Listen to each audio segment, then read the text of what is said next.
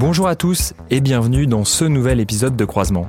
Croisement est une série de rencontres d'experts traitant de thèmes sur l'innovation. L'innovation est complexe à appréhender. Nombreuses sont les entreprises qui tentent de trouver les bonnes approches et les bonnes manières de collaborer pour être capables d'innover. Nous pensons que la transdisciplinarité peut aider à traiter ces sujets complexes. C'est pourquoi nous croyons beaucoup à la force des rencontres, pour interroger, imaginer, rebondir, réfuter, désapprouver, aimer, se divertir ou s'évader. Bonjour, pour cet épisode de croisement, nous allons parler du cerveau. La question est, peut-on modeler le cerveau pour qu'il soit plus innovant? Pour répondre euh, à cette thématique, nous accueillons Todd Lubart. Bonjour, je suis Todd Lubart, euh, professeur de psychologie à l'Université Paris-Descartes. Je dirige un laboratoire euh, qui est dans le domaine de la psychologie appliquée. Je travaille depuis euh, plusieurs décennies sur les thèmes de créativité et innovation. Et on mène des recherches et on essaie aussi de développer ces compétences euh, chez des individus. Nous accueillons également Aurélie Marchal. Bonjour, donc je suis Aurélie Marchal. J'accompagne les entreprises dans leurs projets de transformation avec une démarche euh, extrêmement empathique, euh, collaborative et créative qui s'appuie sur le design thinking. J'intègre aussi depuis quelque temps l'approche neurocognitive et comportementale. Et j'ai eu aussi la chance euh, de rencontrer Todd lorsque j'ai fait un certificat de formation à la créativité qui était à l'époque à l'Université Paris-Descartes. Donc on va commencer déjà avec une, question. Est-ce que vous pouvez expliquer aux, gens qui nous écoutent ce qu'est la plasticité cérébrale? La plasticité, ça veut dire que le cerveau peut se développer, se transformer, que ce n'est pas figé, tout simplement. Aurélie, c'est une notion. Euh, euh, oui, mais je suis pas la scientifique, donc j'ai rien à redire, si ce n'est que effectivement, enfin, je pense qu'on a cru longtemps que notre cerveau ne pouvait que se dégénérer et qu'on sait euh, depuis quelque temps qu'il peut aussi se régénérer. Et ça, c'est plutôt une bonne nouvelle. Oui, ça c'est vrai.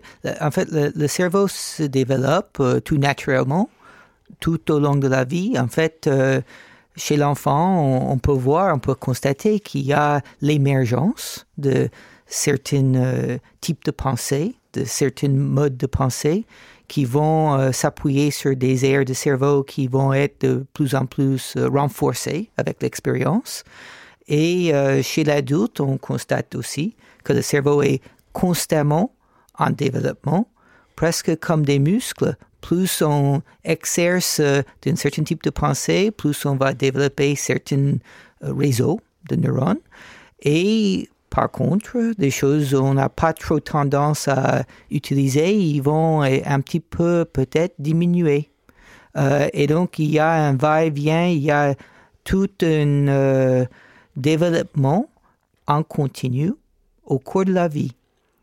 Et bien sûr, si on on regarde même euh, chez les personnes âgées, on constate qu'il y a peut-être euh, une diminution de certaines fonctions, de certains réseaux neuronaux, mais avec une activité mentale soutenue, il y a toujours une stimulation et même l'émergence de certaines connexions qu'on n'a pas eues auparavant. Donc tout ça est englobé dans le mot plasticité. Est-ce qu'il y a un lien entre, entre les neurones, euh, c'est ce qu'on nous a appris nous quand on était petit à l'école, que, que, le cerveau euh, arrêtait de se développer euh, neuronalement à 18-20 ans? Est-ce qu'il y a un lien entre la plasticité et les neurones? Est-ce que ce que vous venez de dire dit l'inverse de ça? Voilà, plasticité, c'est, c'est l'idée que ce n'est pas figé, qu'il y a des connexions qui vont se faire ou se défaire tout au long de l'expérience, avec l'expérience de la vie, euh, chaque année, chaque jour, avec chaque expérience. Donc, le cerveau est en mouvement. Le cerveau n'est pas quelque chose de figé comme une pierre qui va euh, rester et éventuellement euh, s'effriter avec le contact avec le vent et la pluie. Donc, le cerveau, c'est un organe, c'est comme, c'est comme la peau, c'est comme toute chose. C'est en constante évolution. C'est ça la plasticité. Même si à, à, certains moments de la vie, il y a, euh, par exemple, la croissance de certaines aires ou la génération de neurones ou des neurones qui vont être régénérés. Et à d'autres moments, peut-être, euh, il y a moins de régénération de neurones. Euh, mais la connectivité, c'est très important. Comment des, neurones sont connectés, des réseaux. Et ça, c'est quelque chose qui est constamment en train de bouger. Ça, Aurélie, ce sont des données avec lesquelles vous travaillez euh, beaucoup? Alors moi, je ne travaille pas avec les données euh, scientifiques du fonctionnement du cerveau.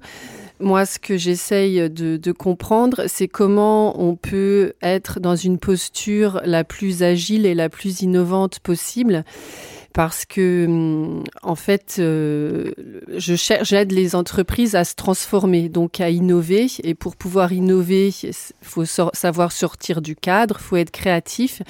Et en fait, c'est là où euh, l'approche cognitive et comportementale m'a apporté des notions que je considère intéressantes parce que j'ai découvert que on avait différentes zones dans le cerveau, enfin en tout cas différents types de modes de fonctionnement et que en état normal, non stressé et habituel, on fonctionne en mode automatique, qui est un fonctionnement qui nous vient de, enfin qui est assez archaïque, qui était celui des animaux, euh, enfin qui est celui des animaux et celui des hommes depuis euh, très très longtemps, euh, et que pour pouvoir être innovant, il faut résoudre des problèmes plus complexes. Donc, ce qui est quand même le cas euh, dans notre société euh, de plus en plus fréquemment, il faut savoir passer en mode adaptatif et donc en mode préfrontal. C'est une autre zone du cerveau qu'il faut activer. Et, euh, et donc, l'enjeu, c'est de savoir comment faire la bascule de ce, de ce mode adaptatif, de ce mode pardon automatique au mode adaptatif. Et donc l'approche neurocognitive et comportementale donne des outils assez concrets déjà pour faire un diagnostic euh, et ensuite pour s'aider à faire cette bascule. Et donc, comme le dit Todd, après, je pense que c'est effectivement une question de, enfin, c'est pas que je pense, c'est une question de gymnastique. Plus on apprend à être en mode adaptatif et plus on s'exerce à l'être, plus on, le devient. Et euh, ce que je trouve intéressant pour faire le lien avec les designers et le design thinking, donc le, le design thinking, c'est la démarche de recherche de solutions des designers, c'est que eux, ils ont plus tendance à être euh, en mode adaptatif. Donc, euh, pour donner des exemples de ce que c'est que le mode adaptatif par opposition au mode automatique, c'est par exemple en, avoir une posture de curiosité. Donc ça c'est le mode euh, adaptatif.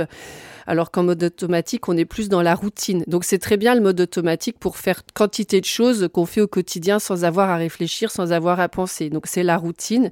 Ça implique aussi une, certaine rigidité, une certaine simplification, un côté assez binaire, aussi des, des certitudes, de l'empirisme et aussi un, une forte euh, considération pour euh, l'image sociale qu'on peut représenter. Donc ça, c'est le mode euh, automatique qui émerge aussi en situation de stress. En situation de stress, on revient avec nos fonctionnements archaïques et on, retombe très facilement en mode automatique. Donc en résumé, je dirais que Todd, dites-moi si je dis des bêtises, en situation de stress, on a tendance à, perdre de l'intelligence parce que le mode adaptatif, on est quand même beaucoup plus intelligent ou en tout cas adapté à des situations euh, complexes. Et donc le mode adaptatif, c'est le calme, la curiosité, une capacité d'adaptation, de nuance, la relativité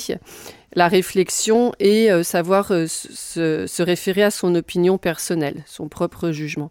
Et voilà. Et donc je trouve, moi, quand j'ai découvert ça, j'ai trouvé ça vraiment fantastique de, de pouvoir vraiment avoir cette compréhension assez simple en fait de, des deux modes et ensuite d'apprendre des outils euh, pour basculer de l'un à l'autre et savoir aussi que quand on est en stress, c'est un signal que nous envoie notre cerveau pour nous dire attention, Euh, là, euh, tu fais plus face à la complexité et tu es en train de passer en mode automatique. Donc, euh, pose-toi quelques minutes et aie conscience qu'il faut que tu changes de, que tu bascules dans un autre mode. Hmm. Oui, il y a beaucoup de, choses intéressantes dans cette approche que Aurélie vient de décrire. Et en fait, beaucoup de notre vie est fait des habitudes des comportements euh, euh, classiques euh, qu'on va déployer au cours de la journée et on va réussir des tâches classiques. Et quand on est en train d'apprendre quelque chose, une nouvelle chose, éventuellement, on va passer un moment cet apprentissage en mode automatique. Ça va devenir quelque chose d'automatique. Et ce passage de nouveauté vers l'automatique, c'est en quelque sorte un signe d'intelligence, une sorte d'intelligence. Euh, et euh, mais il y a aussi cette euh, mode ou posture qui va être tournée vers la nouveauté, vers l'imprévu, vers, la gestion des, des choses qui peuvent pas être vraiment résolues par des modes automatiques bien que comme on a ces, habitudes, on a tendance à essayer de les appliquer même quand c'est pas forcément idéal. Donc, si on a appris comment avec le marteau euh, enfoncer des clous, euh, c'est devenu un automatisme et on connaît le marteau maintenant, on va un peu essayer d'utiliser le marteau avec toutes choses, même avec des vis, s'il faut parce que les vis, c'est une nouveauté, par exemple. Et donc, ça va générer des comportements, des solutions, euh, euh, on va dire, un petit peu stéréotypées, partagées avec beaucoup de monde, et pas forcément euh, optimales. donc, ça, c'est vrai. Alors, quand on passe, quand on, on est dans un état de stress, ça a tendance effectivement pour beaucoup de gens focaliser leur attention, à restreindre le déploiement euh, d'une ouverture d'esprit ou euh, des comportements d'exploration. Et, euh, et ils vont se rabattre sur des choses un peu automatiques, bien connues.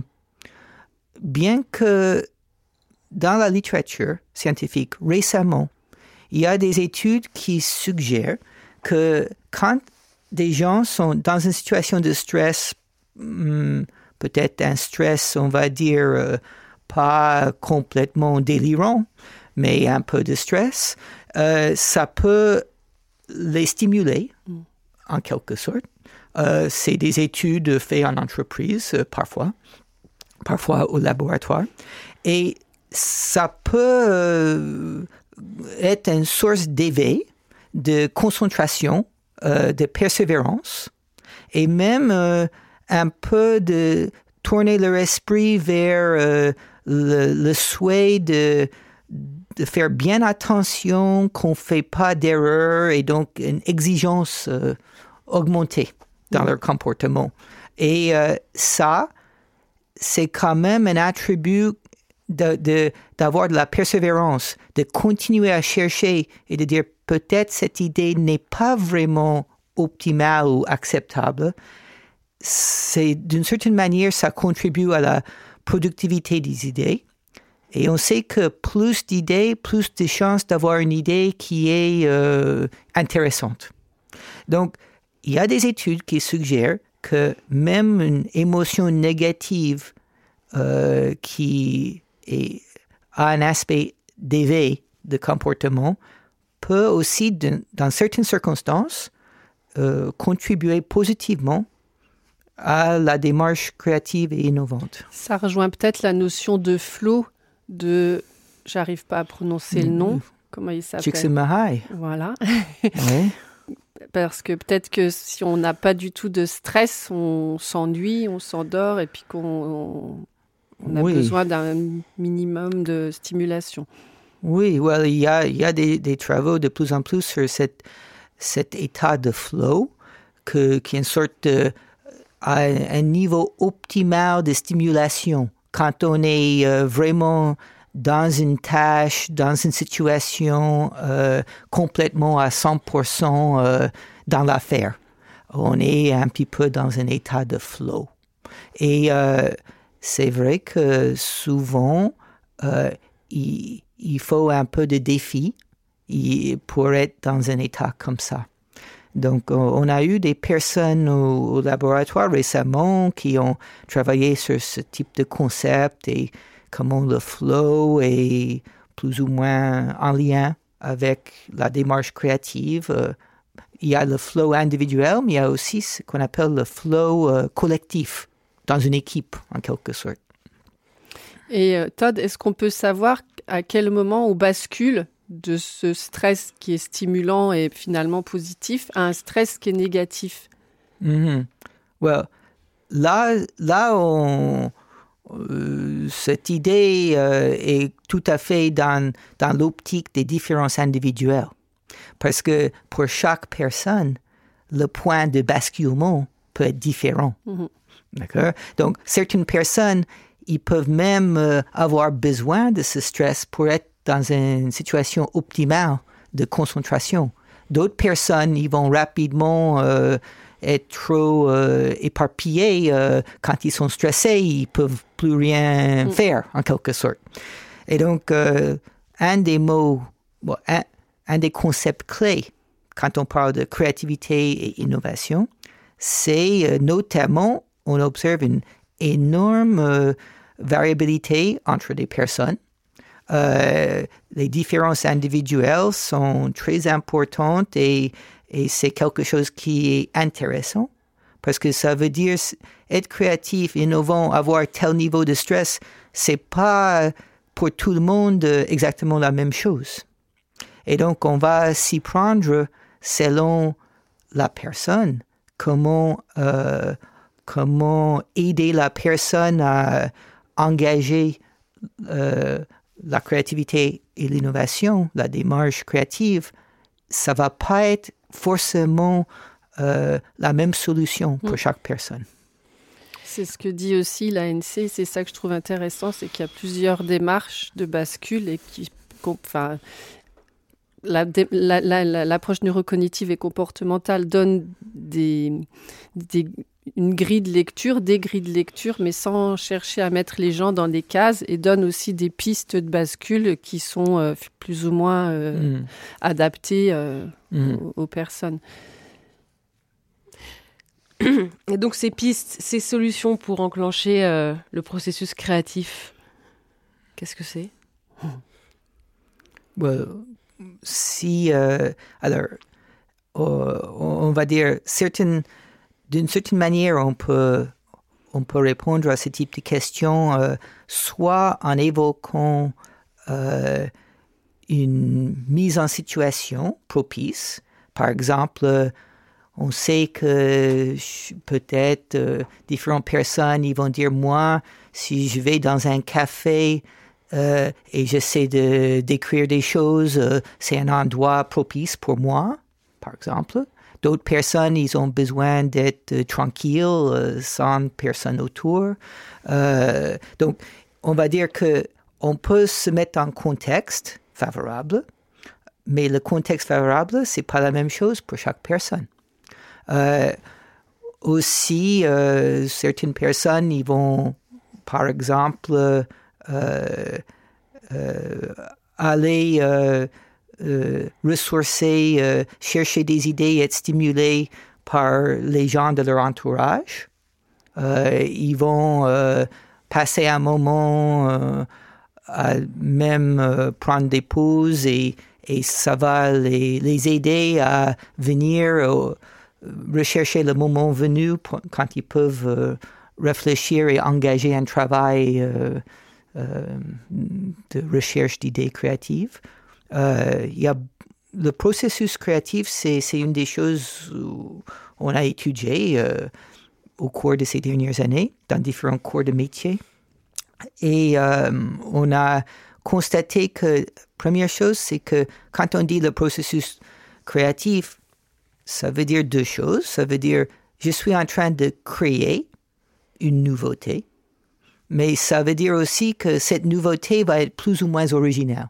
Donc on a l'acte de création et on a le niveau de créativité de ce qu'on va produire.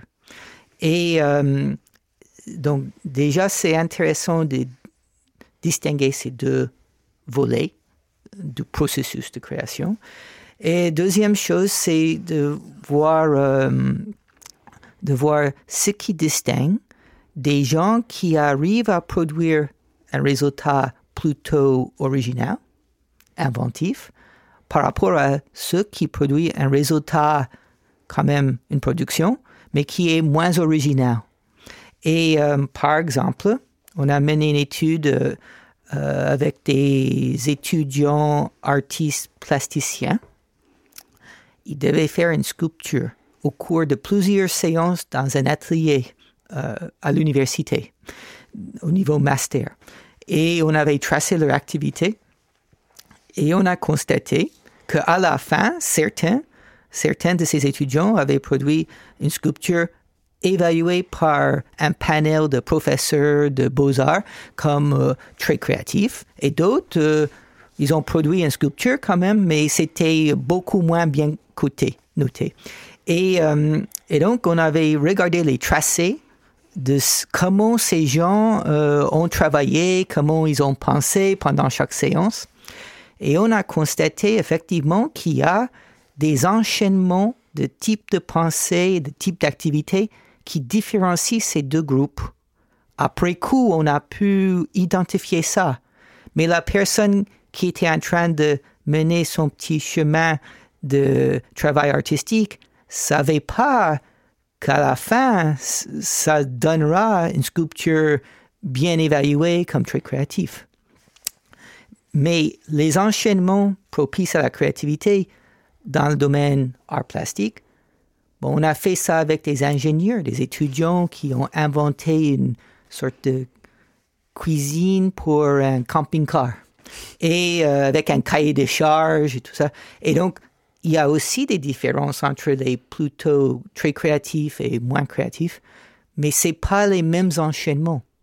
Donc, le processus créatif c'est un peu spécifique au champ mm.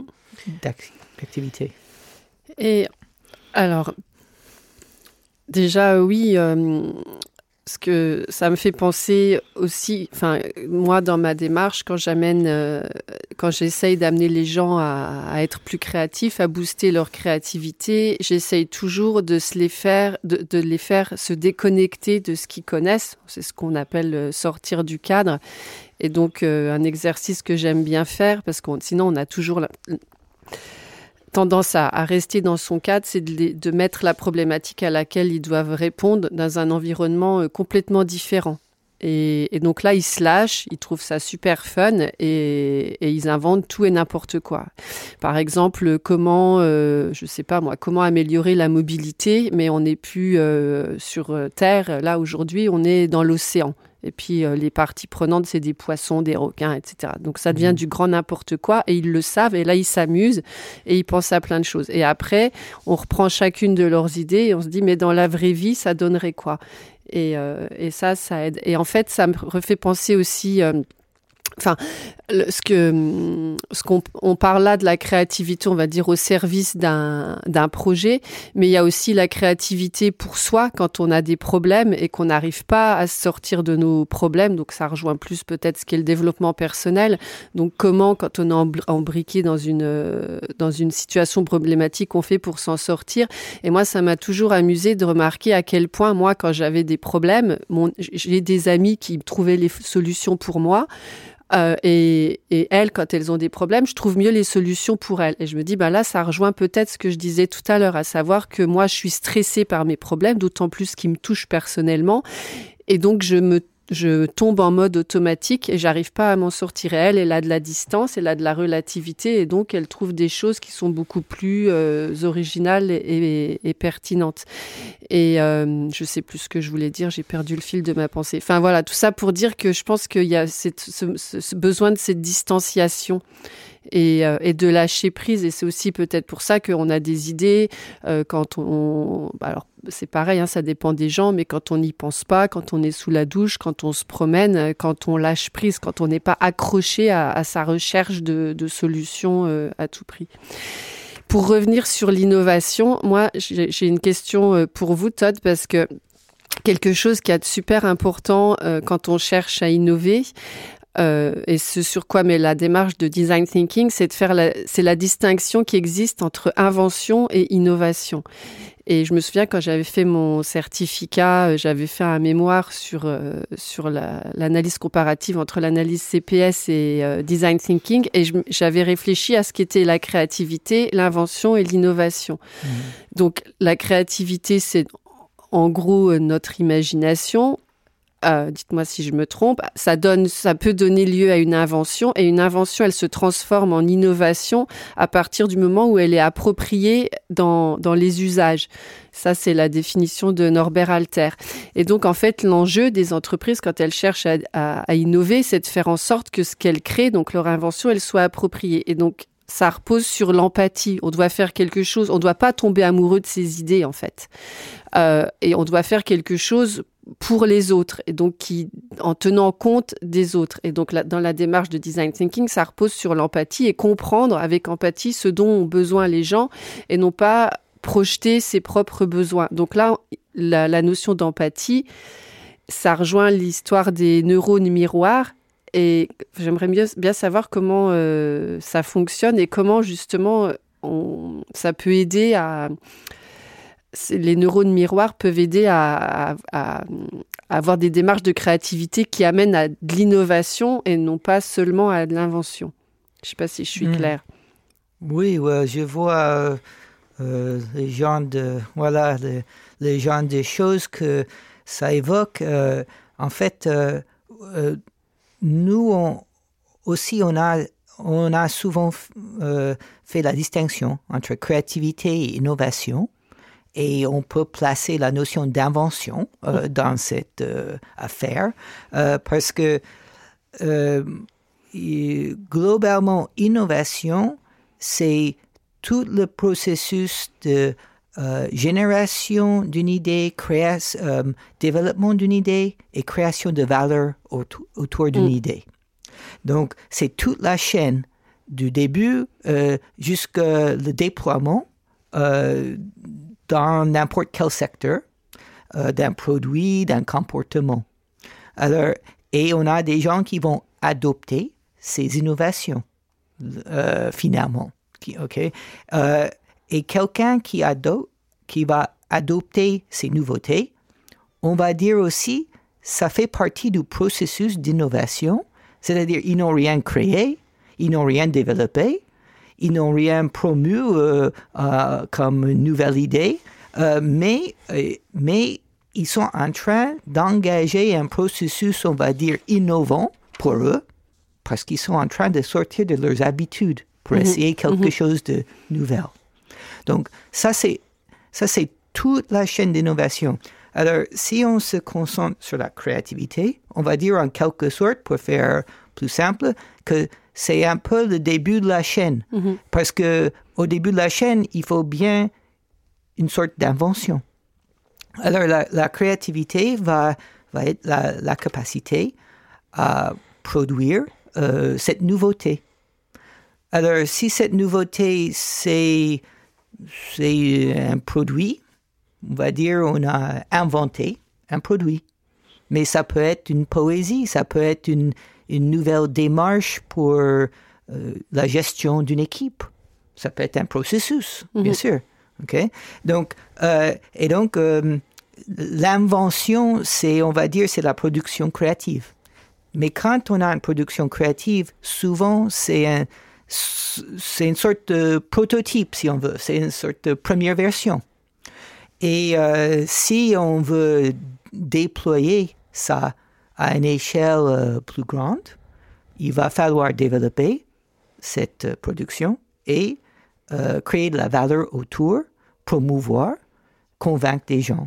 Donc ça, c'est la, suite. Oui, mais soit on convainc les gens parce qu'on a créé une invention, soit en amont, on a réussi à détecter avec empathie quels étaient les besoins Et là, la question que je me pose, c'est comme avec le, les connaissances sur le cerveau, euh, on, on, sait de mieux en mieux, euh, même si ça varie fortement d'une personne à l'autre, on sait de mieux en mieux comment aider les gens à être plus créatifs. Mhm. Est-ce qu'on sait de mieux en mieux comment aider les gens à être plus, plus empathiques?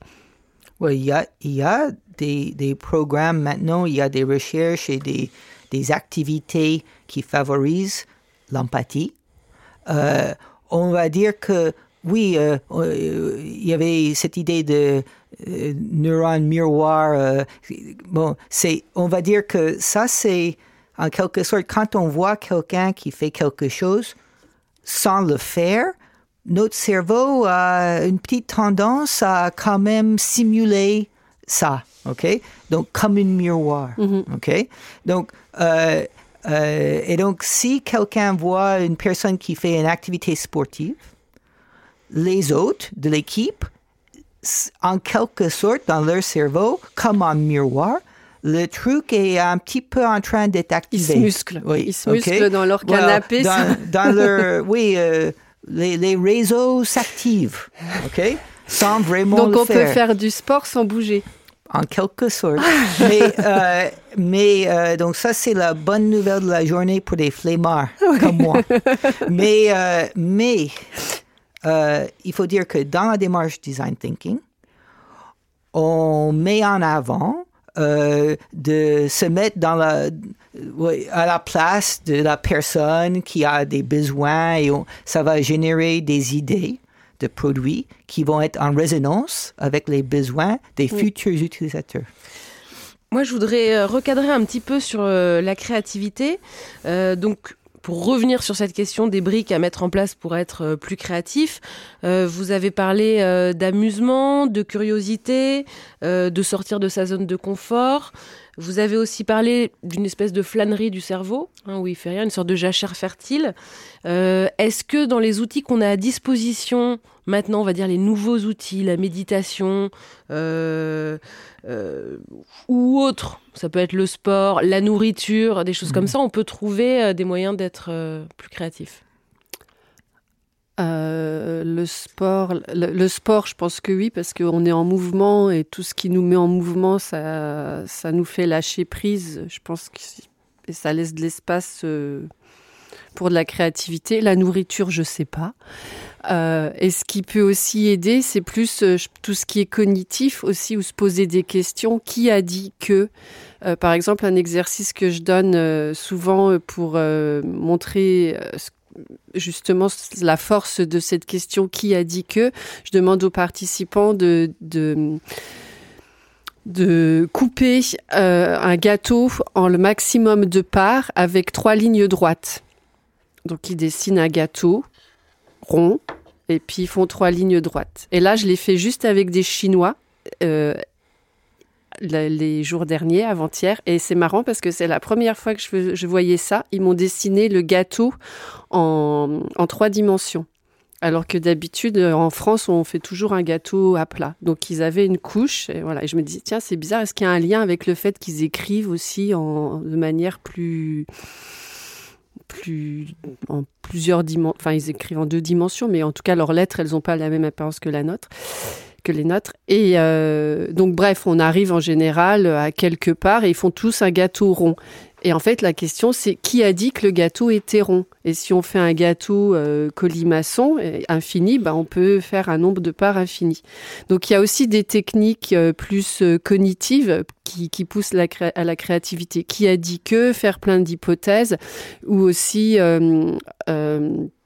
par exemple, quand on est pris dans un problème et qu'on cherche comment s'en sortir et puis qu'on voit que les côtés négatifs pour se détacher. Alors, c'est pas tant de la créativité, c'est du détachement. Donc, c'est la première étape. Ce qui est intéressant aussi, c'est de chercher à voir les, points positifs des points, lister les points négatifs de, des situations, des solutions qu'on envisage, lister ou la solution, la situation dans laquelle on est, lister les points négatifs, lister les points positifs et ensuite faire les points positifs des points négatifs et les points positifs des points négatifs. Enfin, inversé, je crois que je me suis embrouillée. Enfin bref, en tout cas, essayer de relativiser. Et ça permet de dénouer un peu des nœuds euh, au cerveau. Et après, il y a des, pistes qui, apparaissent plus ou moins facilement. On démêle un peu une pelote. Donc il y a aussi, euh, il, y a, aussi des, des, choses vraiment de l'ordre de la réflexion qui peuvent nous aider à être créatives.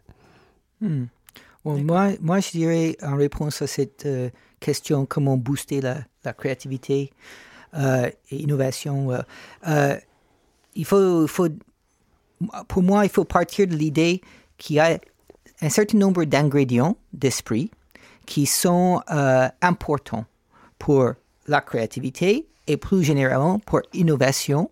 et on, peut essayer de mesurer ces ingrédients, mais certains sont des types de pensée, des capacités intellectuelles ou cognitives, et d'autres sont plus des traits de personnalité, des manières habituelles d'agir, par exemple prise de risque, etc. Et donc, euh, soit, comment booster ça? Soit on va travailler sur un certain ingrédient où la personne est un peu en manque, on va dire, et euh, sur le long terme, on va amener des expériences de vie qui fait que la personne est de plus en plus preneur de risques, par exemple. Ou si c'est la pensée analogique, métaphorique qui est propice à la créativité, on, va développer ça à long terme. Mais au moment d'engager dans un travail de projet, la personne va éventuellement avoir besoin du soutien euh, ponctuel. Et là, je pense qu'on peut plutôt parler de, par exemple, comme Aurélie a évoqué, ces méthodes ou techniques de créativité qui sont un petit aide ponctuel quand on a un peu de mal à s'en sortir et on va déployer une technique de créativité. il y a beaucoup de techniques et il faut choisir ce qui mm. est convenable. Et, euh, mais il y a aussi une autre piste pour booster la créativité, et c'est la piste de, l'environnement. C'est-à-dire, on va mettre la personne dans un environnement stimulant, soutenant, euh, qui, a, qui, qui, donne des leviers pour euh, aider en quelque sorte. Et donc, c'est peut-être un soutien par des gens stimulants qui sont dans l'entourage, mais c'est peut-être aussi un soutien par l'environnement physique qui, par ces indices, suggère qu'on peut faire des choses qu'on n'a pas l'habitude à faire. Mm. Voilà. Je crois aussi qu'il y a beaucoup de personnes qui croient qu'elles ne sont pas créatives et quand on leur montre que si elles le sont parce qu'elles ont déjà réussi à faire telle ou telle chose ou que là elles sont en train de faire telle ou telle chose et que c'est de la créativité, il y a une une bascule qui s'opère, elles prennent confiance. C'est aussi une question de confiance, je pense. Mm. Et, puis la porte, après, c'est aussi de la gymnastique, mais déjà, elles ouvrent la porte. Et puis après, ça pourra les mettre sur le chemin d'une plus grande créativité. Oui, cette idée de concept de soi comme quelqu'un de créatif ou pas créatif, c'est justement, c'est quelque chose d'important, c'est une posture, c'est une vision de soi-même. Et ça peut jouer. On peut avoir des gens tout à fait capables techniquement sur le plan des capacités mentales, par exemple, mais comme ces gens ne croient pas capables, ben, finalement, ils vont réaliser euh, ce qu'ils pensent va arriver, c'est qu'ils vont pas avoir des idées parce qu'ils pensent que c'est voué à l'échec. Euh. donc, donc, il y a aussi tout un travail qui peut se faire autour de comment on se voit mm. dans une posture créative? Est-ce qu'on se permet ça? Mhm. Est-ce qu'il est possible de déterminer la créativité de quelqu'un euh, en, passant son cerveau euh, à une euh, au rayon X ou enfin je sais plus comment s'appelle votre pas au rayon X je sais plus comment s'appelle votre imagerie là avec toutes les couleurs. Ouais, il y a, il y a effectivement il, il, il y a des possibilités par les scans, etc., de, de, de voir euh, comment le cerveau de quelqu'un fonctionne quand la personne va faire une tâche de génération d'idées. Mais euh, et certaines aires globalement sur la population. sont davantage impliqués dans des tâches de créativité que d'autres aires du cerveau. Mais je reviens à l'idée que chaque personne a sa petite manière à, tourner son cerveau et s'appliquer. Et donc, le, côté individuel va faire que oh, c'est pas vraiment évident de voir selon comment votre cerveau s'active euh, que vous êtes en, voilà, en train de, de, engager bien ou pas bien euh, la démarche créative. Mais on peut, sur le plan comportemental, mesurer en quelque sorte des ingrédients de l'esprit. Et si vous avez plus ou moins ces capacités, on peut un petit peu prédire que vous allez être en bonne position ou moins bonne position à les déployer. Aurélie, est-ce que vous repérez les personnalités, créatives du, du premier coup? Et si oui, avec euh, quel type de comportement? Je les repère pas euh, du premier coup, je les repère euh, au fur et à mesure de la journée, des ateliers. et peut-être que les comportements. Après, je ne sais pas si ça, si ça démontre qu'ils sont plus créatifs que d'autres. Ce que je vois, c'est que certains sont plus expressifs que d'autres, donc à prendre avec nuance. Hein. Je ne sais pas, peut-être qu'une personne très réservée peut être aussi créative, mais qu'elle ne le montre pas. Mais ce que je vois, c'est euh, le plaisir à faire, en fait. Le plaisir, il y a un côté très ludique qui apparaît et... Euh, et euh, le plaisir à, ça se voit ça se voit sur enfin ce que je vois encore une fois, mais ça peut être euh, très subjectif. Hein, je j'aime pas mettre les gens dans des cases, mais j'ai l'impression que les personnes qui sont créatives, elles y prennent énormément de plaisir et euh, et, que ça se matérialise avec des, des choses, euh, de la création, des choses tangibles. Donc le plaisir est un peu un carburant du cerveau euh, qui, euh, et, enfin c'est ça, en même temps ça l'alimente et en même temps ça le. Je pense. Ou alors l'autre hypothèse, ça serait que il, se croient, ces personnes-là se croient pas créatives et qu'elles découvrent un quelque chose de nouveau et que ça leur euh, donne du plaisir. Je sais pas, mais en tout cas, ce que je constate, c'est que lors des séances de créativité, il y a du plaisir. Et j'ai l'impression que plus les personnes sont créatives, plus elles y prennent du plaisir. Un créatif qui n'exerce pas euh, sa créativité, c'est euh, une personnalité euh, malheureuse Pas forcément, mais c'est quelqu'un qui, on va dire, est en mode stand-by. C'est, c'est un potentiel. on a des gens qui ont un fort potentiel sportif, mais peut-être ils jouent pas beaucoup de sport. Puis je pense qu'il y a une période aussi d'incubation peut-être. Il y a peut-être un moment où, en apparence, il se passe rien, et puis euh, dans la tête, euh, hmm. ça mature. Ah oui. Est-ce que c'est euh, héréditaire, la créativité? Ça, moi, je ne peux pas répondre.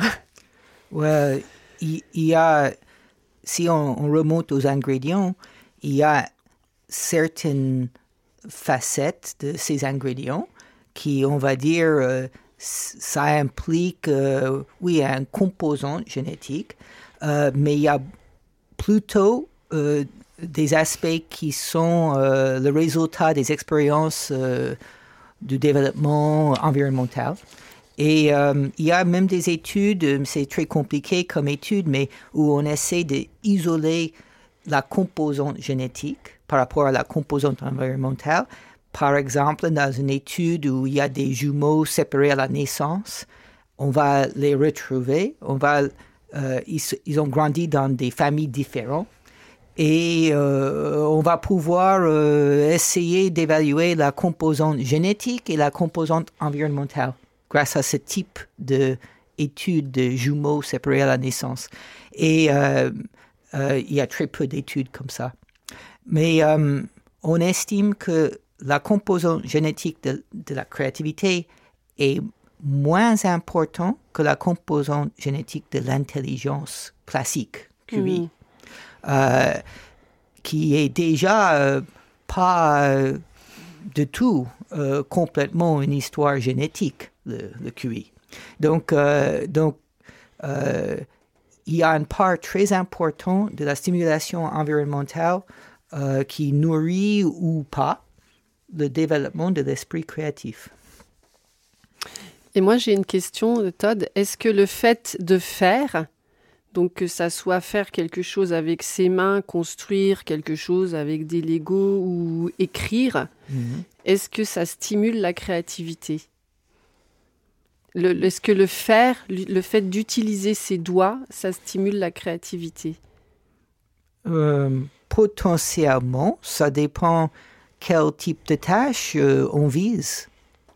Donc, euh, si, euh, si on est dans une tâche, on va dire, artistique, design ou quelque chose, il se peut que c'est une, une manière de stimuler la pensée en faisant. ça dépend. Je veux dire, je ne sais pas si, si jouer avec des Lego va stimuler la, la, créativité de concepts philosophiques, peut-être, mais je ne sais pas. On ne le sait pas. Voilà, euh, ou la créativité musicale, je ne sais pas. Jouer avec des Legos, si c'est bon pour la créativité musicale. Peut-être, peut-être pas. Il va falloir qu'on s'arrête ici parce que je crois que vous devez partir, Todd. Euh, est-ce que vous avez un mot de la fin, quelque chose que vous voulez ajouter, peut-être une anecdote par rapport à euh, quelque chose que vous avez découvert tous les deux, enfin chacun de votre côté dans ce, travail que vous faites sur la créativité, euh, qu'est-ce que, sur quoi est-ce que vous voulez finir? Nous avons, euh, au cours de ces dernières années, étudié la créativité en environnement virtuel, dans un espace euh, de genre Second Life. Et on a constaté deux choses. Quand on met des gens dans un espace, une salle virtuelle qui est un peu différent d'une salle normale, ça peut les induire à emprunter le chemin de la pensée créative parce qu'ils sont dans un espace propice. Et quand on met des gens dans un avatar qui a l'air euh, créatif, comme on va dire un avatar einsteinien en quelque sorte, en fait, il se permet d'engager la pensée créative davantage que quand ils sont dans leur cours habituel. Et donc, euh, la mise en situation a euh, un aspect euh, soutenant à la créativité. On a pu euh, mettre en, évidence.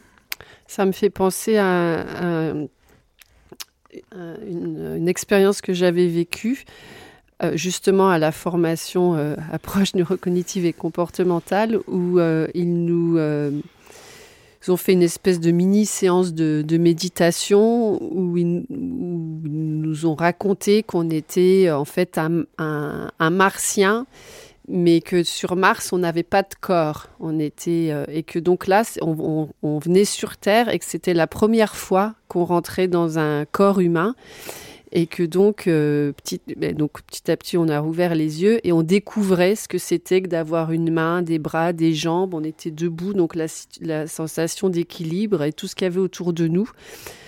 Et, en fait, c'était assez étonnant parce que j'ai vraiment ressenti que être euh, et là je me suis là je pense que ça ça ça a boosté ma créativité ou mon regard différent sur les choses parce que j'ai senti pour la première fois et la seule fois, je pense, de ma vie, que être debout, c'est pas du tout euh, évident. Euh, ça, nous paraît tout à fait normal, mais en fait, euh, après avoir été mise en condition que c'était la première fois que je rentrais dans un corps, sentir la sensation d'équilibre, c'était quelque chose de particulier. Et donc voilà, c'était juste pour rebondir sur ce que vous disiez, que la mise en situation, je pense qu'elle ouais, elle peut être puissante. Est-ce que euh, chacun de votre côté, vous avez euh, un petit truc pour vous, vous mettre en condition d'être créatif? Qu'est-ce que quelque chose que vous faites euh? alors moi déjà pendant très très longtemps je pensais ne pas être créative et c'était une grande frustration parce que j'associais la créativité à l'expression artistique. Donc je ne sais rien faire de mes mains mais je pense que je suis créative dans d'autres domaines mais ce que j'ai un le qui a dit que J'aime bien aussi cette citation euh, Ils ne savaient pas que c'était impossible, alors ils l'ont fait. J'assume mon, ma naïveté, mon inconscience, parce que, parce que finalement, j'aime bien où elle m'amène. Merci Aurélie Marshall. Moi, je ne sais pas si j'ai quelque chose de spécial, euh, mais manger un peu de chocolat ne fait pas de mal. Moi aussi, beaucoup de chocolat. Parfait. Merci Todd Lubart. Merci beaucoup à vous deux. Merci. Merci beaucoup. Avant de vous quitter, il nous reste quelques petites choses à rajouter. Tout d'abord, un grand merci à nos invités pour leur temps et la richesse de leurs échanges.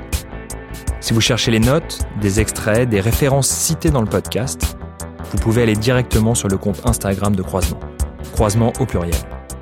Nous sommes à l'écoute de vos remarques et commentaires. N'hésitez donc pas à laisser un avis sur iTunes, à vous abonner et à le partager. Merci à tous et à très vite pour un nouvel épisode.